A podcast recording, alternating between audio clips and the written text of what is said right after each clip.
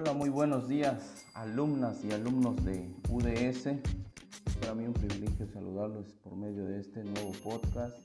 Vamos a continuar con la clase de intervención psicopedagógica y en esta ocasión vamos a referirnos a la inclusión educativa referente a la unidad 2.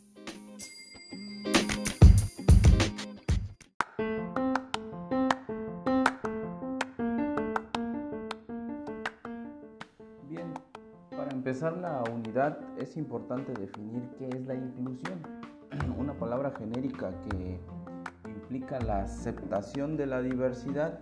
Todos en, en el mundo somos tan diferentes, niños, adultos, las niñas, los niños, todos somos diversos, todos tenemos características muy diferentes y la inclusión trata de que esas diferencias más que un obstáculo, más que una dificultad, interacción realmente sea una ventaja, ¿no? el, poder comunicar nuestras diferencias a las personas, enriquecernos de ella, significa poder transmitir información y aprender cosas diferentes de los otros. Ahora, si lo traspolamos a lo educativo, ¿qué es la inclusión educativa entonces? Bueno, dice que es un conjunto de actividades y de procesos que se orientan a erradicar, eliminar o en su defecto disminuir todas esas barreras u obstáculos que limitan el aprendizaje y la participación de todos los alumnos y las alumnas. Es importante también para la inclusión usar un lenguaje inclusivo. El lenguaje inclusivo hace referencia a poder referirnos a las niñas y los niños.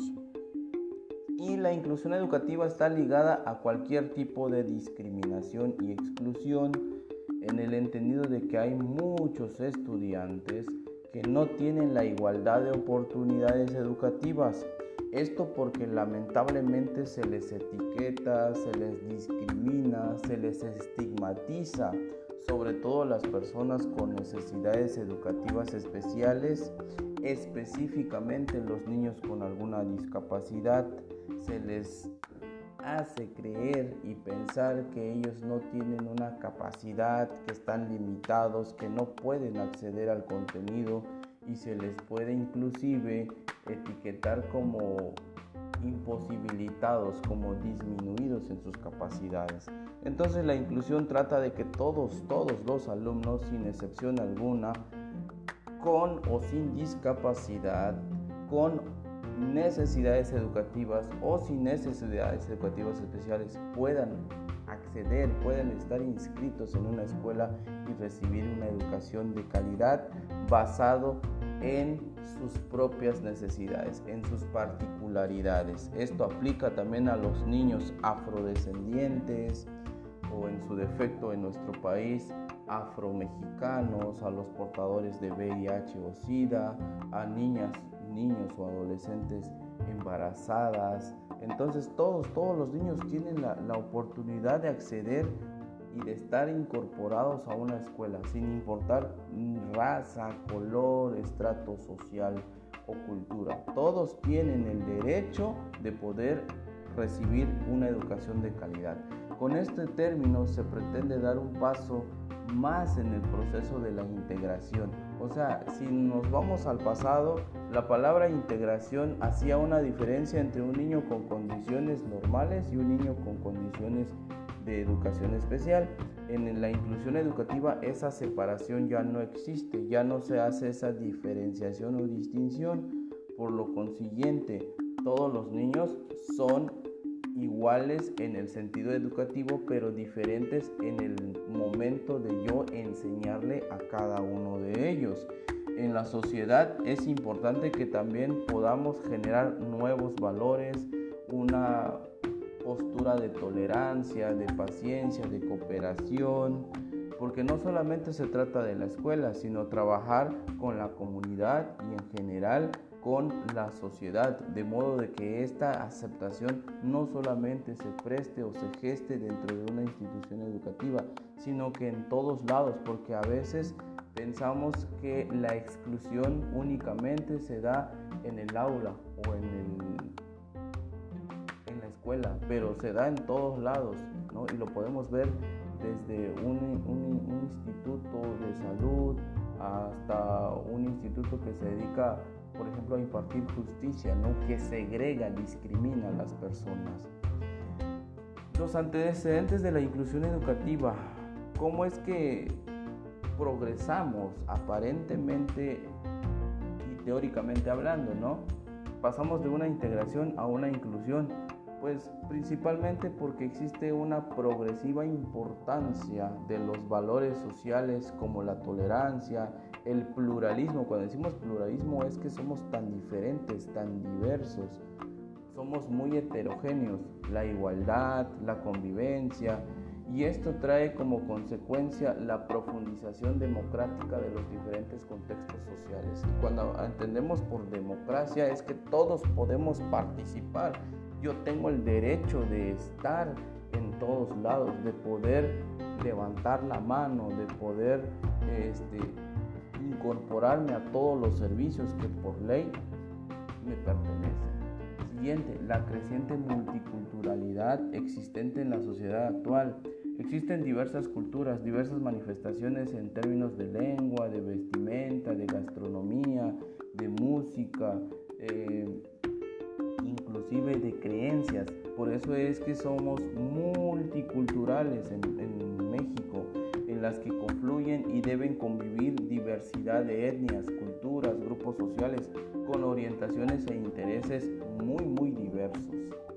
La exigencia de una mayor calidad de los sistemas educativos que conlleva la búsqueda de una utilización más eficiente de los recursos públicos. Cada vez más nosotros como personas, como ciudadanos, estamos más conscientes de que todos nosotros tenemos los mismos derechos y que por eso yo merezco recibir prácticamente la educación.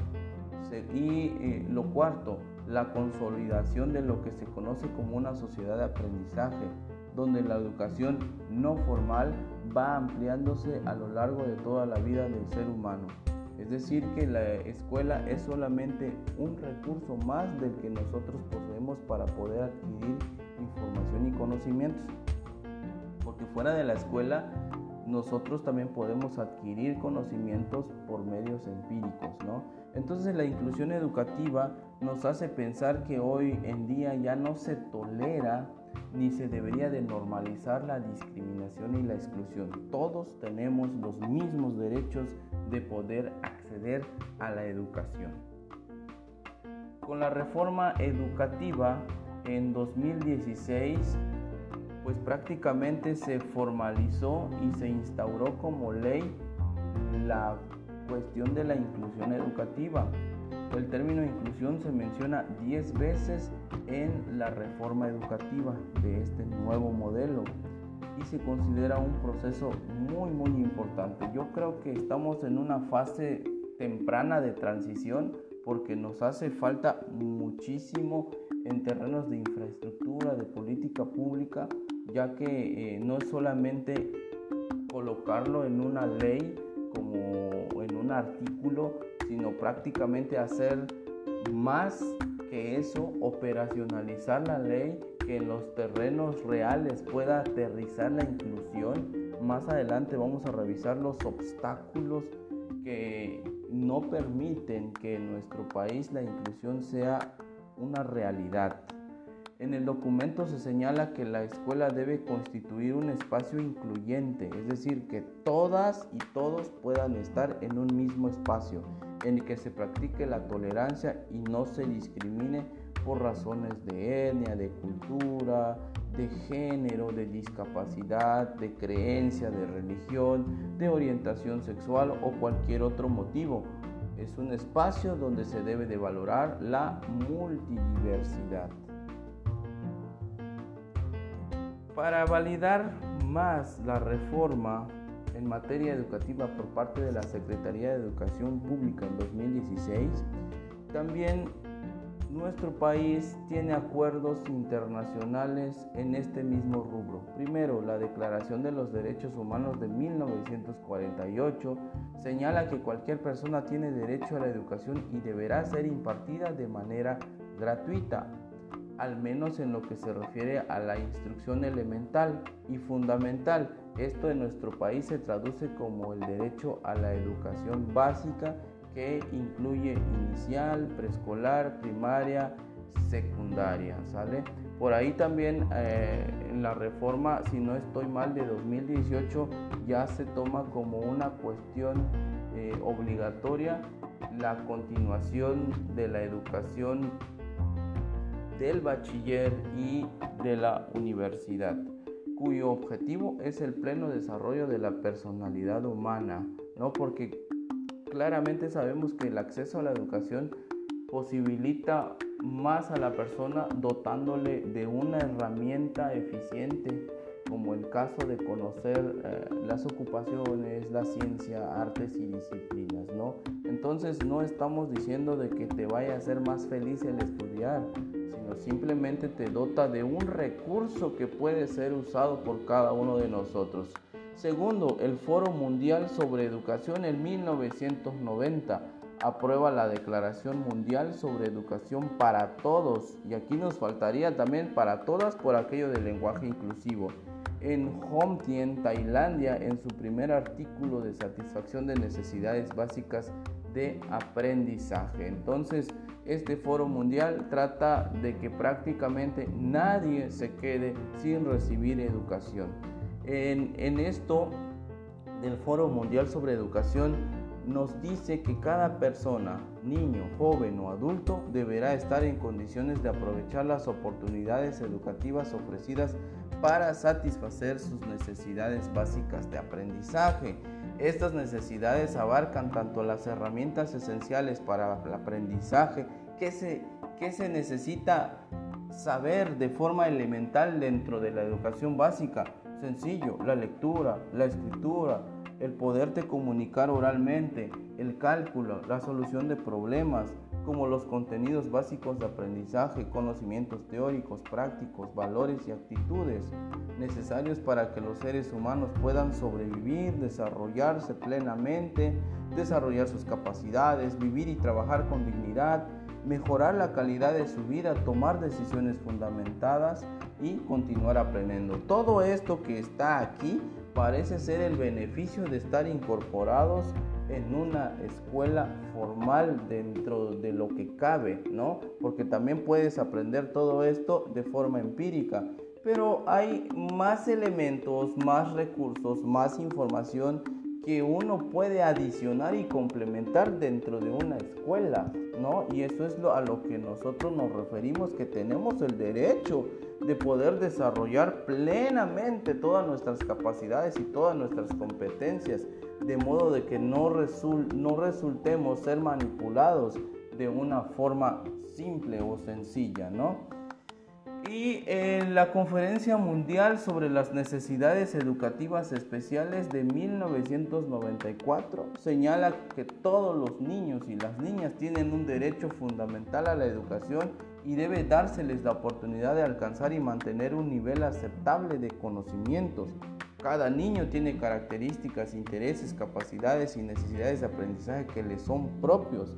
Por eso en el gobierno foxista cuando se implementó la palabra eh, niños con capacidades diferentes según para tratar de disminuir o de etiquetar a los niños con discapacidad, pues no se refería a este grupo de, niños, porque por lógica todos los niños tenemos capacidades diferentes, todas las personas tenemos capacidades diferentes. Eh, hoy la OMS acepta la palabra discapacidad aunque lamentablemente le estamos colocando una etiqueta, ¿no? De discriminación esta palabra, pero en realidad está bien dicha. Los sistemas educativos deben ser diseñados y los programas aplicados de modo que tengan en cuenta toda la gama de esas diferentes características y necesidades Desde aquí ya nos empieza a hablar que tenemos que hacer adecuaciones, tenemos que hacer modificaciones a los contenidos, a la evaluación diagnóstica o inicial, a la evaluación sumativa y a la evaluación formativa, ¿no? Tenés que modificar los tiempos de enseñanza porque vas a seguir el ritmo del niño de acuerdo a sus condiciones, de acuerdo a lo que sí puede hacer. Ok, la escuela inclusiva es un modelo de escuela que respeta y atiende la diversidad personal, social y cultural de los educandos. En este caso entonces lo diferente es una ventaja, lo diferente no es una limitante el niño o la niña que tenga condiciones un tanto distintos que al resto de sus compañeros hoy puede atenderse. ¿Por qué? Porque respeto esas diferencias y lo entiendo. Implica que las autoridades educativas, los padres de familia, los profesores, los estudiantes y hasta la misma comunidad en donde esté la escuela compartan los valores fundamentales de convivencia y respeto por lo diferente.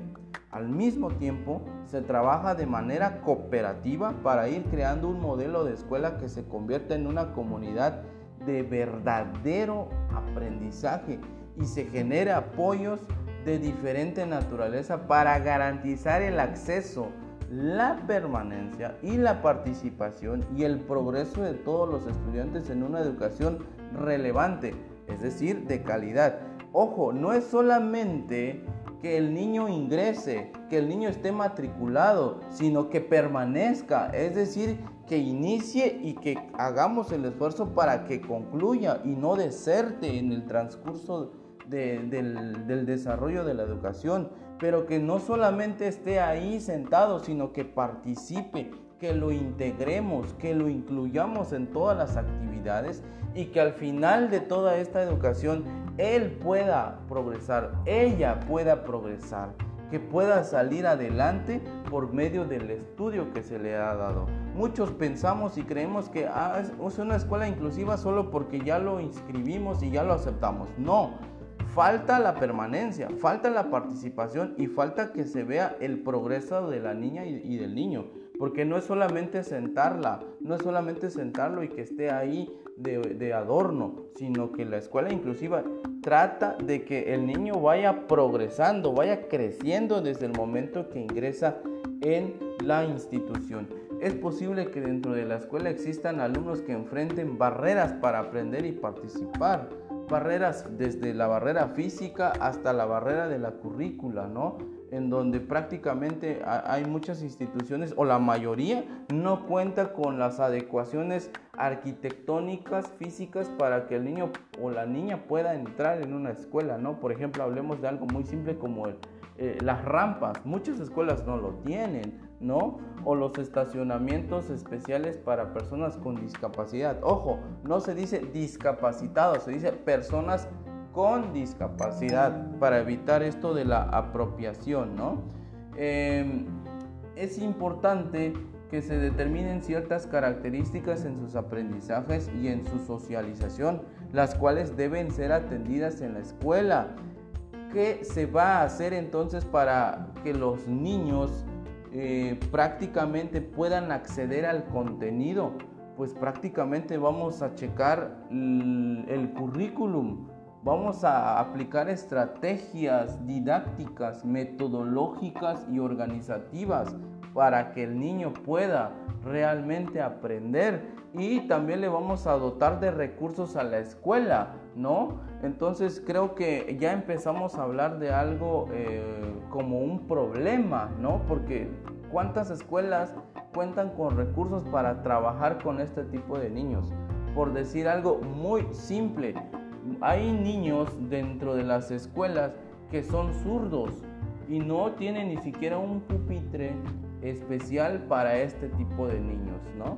La inclusión entonces se refiere al aprendizaje y la participación de todas y todos los alumnos y las alumnas, especialmente aquellos en condición de vulnerabilidad. Entonces la inclusión, su foco son todos y todas, pero cuando nos referimos a todos y todas, vamos a entender que los que realmente no pueden y, se les complica ingresar en una escuela son aquellos que son un grupo vulnerable, como los desplazados, los niños con discapacidad, los niños con enfermedades crónicas y raras, los niños con problemas de conducta, los niños con enfermedades eh, de carácter mental como epilepsia y muchos les asusta y les dicen, no, pues este niño no lo puedo atender porque, ¿qué dice el docente? No tengo la capacidad, no tengo las herramientas. Entonces son, son grupos vulnerables por el simple hecho de no compartir muchas condiciones de aparente normalidad estadística, ¿no? A diferencia de la escuela tradicional, la escuela incluyente no relega a aquellos que piensan o actúan o tienen condiciones diferentes. Al contrario, es una ventaja. El niño que es diferente me va a enseñar esa diferencia, va, va a enriquecer a mi grupo que no tiene esas condiciones pues considera la diferencia como una circunstancia que es propia de la condición humana. Es decir, el ser diferentes no, es, no me hace especial porque evidentemente todos de por sí somos diferentes, así como un valor esencial y una oportunidad para enriquecer los procesos de enseñanza y aprendizaje. Entonces un niño que aprende diferente, también yo como docente me va a enseñar una competencia, ¿no? Me voy a generar una habilidad, el de poder adecuarme a trabajar con ese niño. La escuela inclusiva es una concepción pedagógica, pero también política de la escuela y de una manera de gestión del currículo y de organización. De cierta forma, es la perfección de la escuela de integración. Por ahí siempre he dicho que México pasó de un modelo de integración a un modelo de inclusión sin siquiera dominar el modelo de integración. Por eso nos cuesta mucho trabajo. La escuela inclusiva enfatiza el sentido de comunidad, es decir, de cooperación, de que todos somos uno y que todos, a pesar de nuestra diferencia, podemos salir adelante, podemos aprender, podemos adquirir los conocimientos para que todos tengan la sensación de pertenencia, de apoyo y prácticamente todos los niños puedan apoyarse entre ellos mismos y y fuera de la escuela la comunidad respalde a la, escuela, ¿no? Al tiempo que se encuentran respuestas adecuadas a sus necesidades educativas especiales. Incluir no es borrar las diferencias, sino permitir a todos los alumnos pertenecer a una comunidad educativa que valore su individualidad y su diferencia. Entonces, nosotros como docentes tenemos un papel importante porque ahora ya no es una eh, educación de nosotros, sino una, una educación que está basada en el niño. El niño me va a decir a mí cómo voy a trabajar, qué voy a hacer con él, cómo le voy a enseñar. El niño me va a decir cómo va a aprender y yo debo de seguir ese ritmo. Yo debo de aprender del niño, adecuarme al niño y no al revés. La propuesta de educación para todos y todas abrió las puertas a una, a una nueva visión de la escuela a través de lo que se denomina educación inclusiva, que se opone al elitismo de la escuela tradicional que ofrece educación para niños y niñas normales. O sea que la palabra normal ya no va a existir dentro de la educación inclusiva, más bien diversidad ¿no? Es decir, sin ninguna necesidad especial de educación. Entonces, creo que esta palabra normal está a punto de extinguirse no solamente en el lenguaje de la educación, sino en todos lados. Porque ¿qué es ser normal? ¿Quién dice que soy normal? ¿Quién pone el parámetro de la normalidad? Esta pregunta puede ser resuelta desde la parte estadística pero recordemos que somos tan diversos las manifestaciones en cuanto a creencias, opiniones, conducta, pues somos tan diferentes que, ya, ya no es fácil agruparnos, ya no es fácil decir esto es normal o esto ya no es normal.